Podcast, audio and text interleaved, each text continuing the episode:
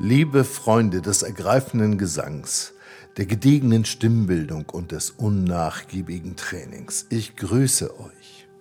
So, da ich heute ein bisschen was in der Nase habe, dachte ich, wir sprechen heute mal über das Thema Nasalklingen. Ich lese wieder aus meinem Buch Singen vor, das bald vergriffen sein wird. Dann ist dieses Buch Geschichte und ich muss ein neues schreiben. Ja, hier steht, nasal klingen ist der Totschlagvorwurf gegen Sängerkollegen. Wann klingen wir nasal? Was können wir dagegen tun? Fragen, die immer wieder gestellt und selten befriedigend beantwortet werden. Durch die Nase singen ist für viele ein absolutes Muss, für andere ein totales Tabu.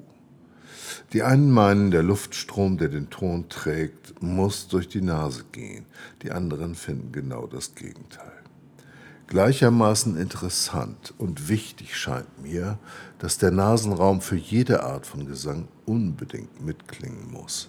Ohne seine Mitwirkung kommen keine sängerischen Formanten zustande, weil der Nasenraum der größte und auch wohl der entscheidende Resonanzraum für die Stimme ist.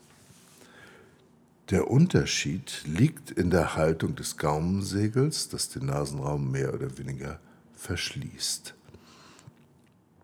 Wenn es denn entsprechend gehoben ist, muss ich da mal ergänzen. In der Literatur über Stimmphysiologie finden wir allgemein die Forderung, die Stimme und damit auch der Nasenraum solle offen sein und der Sänger solle den Ton nicht durch die Nase schieben und nicht ins Näseln geraten.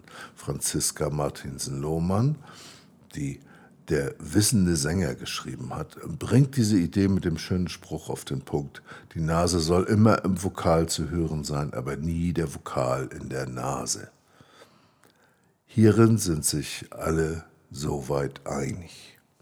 Es bleibt also die Frage, wie stark wir die ausgeatmete Luft durch die Nase strömen lassen und wie der Klang dadurch beeinflusst wird. Den Rest regeln dann der Geschmack der Zeit und die Anforderungen der Stilistik. Kommen wir zur Praxis. Erster Tipp. Wir summen mit geschlossenen Lippen. Die ausgeatmete Luft fließt jetzt nur durch die Nase. Mit der Zunge verändern wir den Mundraum und damit den Klang unseres Tones von halsig und dumpf bis zu nasig und grell. So in etwa, vielleicht könnte das klingen.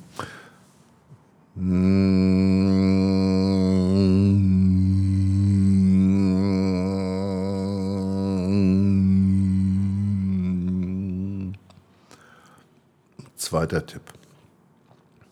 Wir singen mit offenem Mund und testen durch Zuhalten der Nase mit den Fingern, wie weit der Luftstrom durch den Nasenraum geht. Verändert sich der Ton sehr stark, ist die Nase stark belüftet und umgekehrt. Wenn sich der Ton bei zugehaltener Nase nicht mehr verändert, ist der Luftstrom durch den Nasenraum völlig reduziert. Aus diesen beiden Extremen und allem, was dazwischen liegt, können wir nun den Sound wählen, der zu unserem angestrebten Stil passt. Das hören wir uns mal an. Also es könnte etwa so singen, äh, klingen. Ah, hört, ich habe die Nase jetzt zugehalten, kaum eine Veränderung. Sorry. Mm, ich mache es jetzt anders. Ich lasse den Ton mehr durch die Nase fließen. Und man hört deutlich den äh, Verschluss der Nase, den ich dann eben gemacht habe. So, haben wir das. Und jetzt steht hier noch ein Tipp.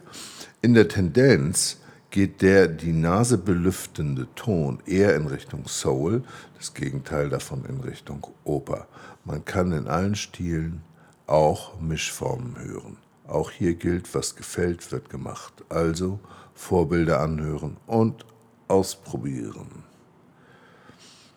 Jo, das war das Thema Nasal und äh, wir freuen uns auf das nächste Mal.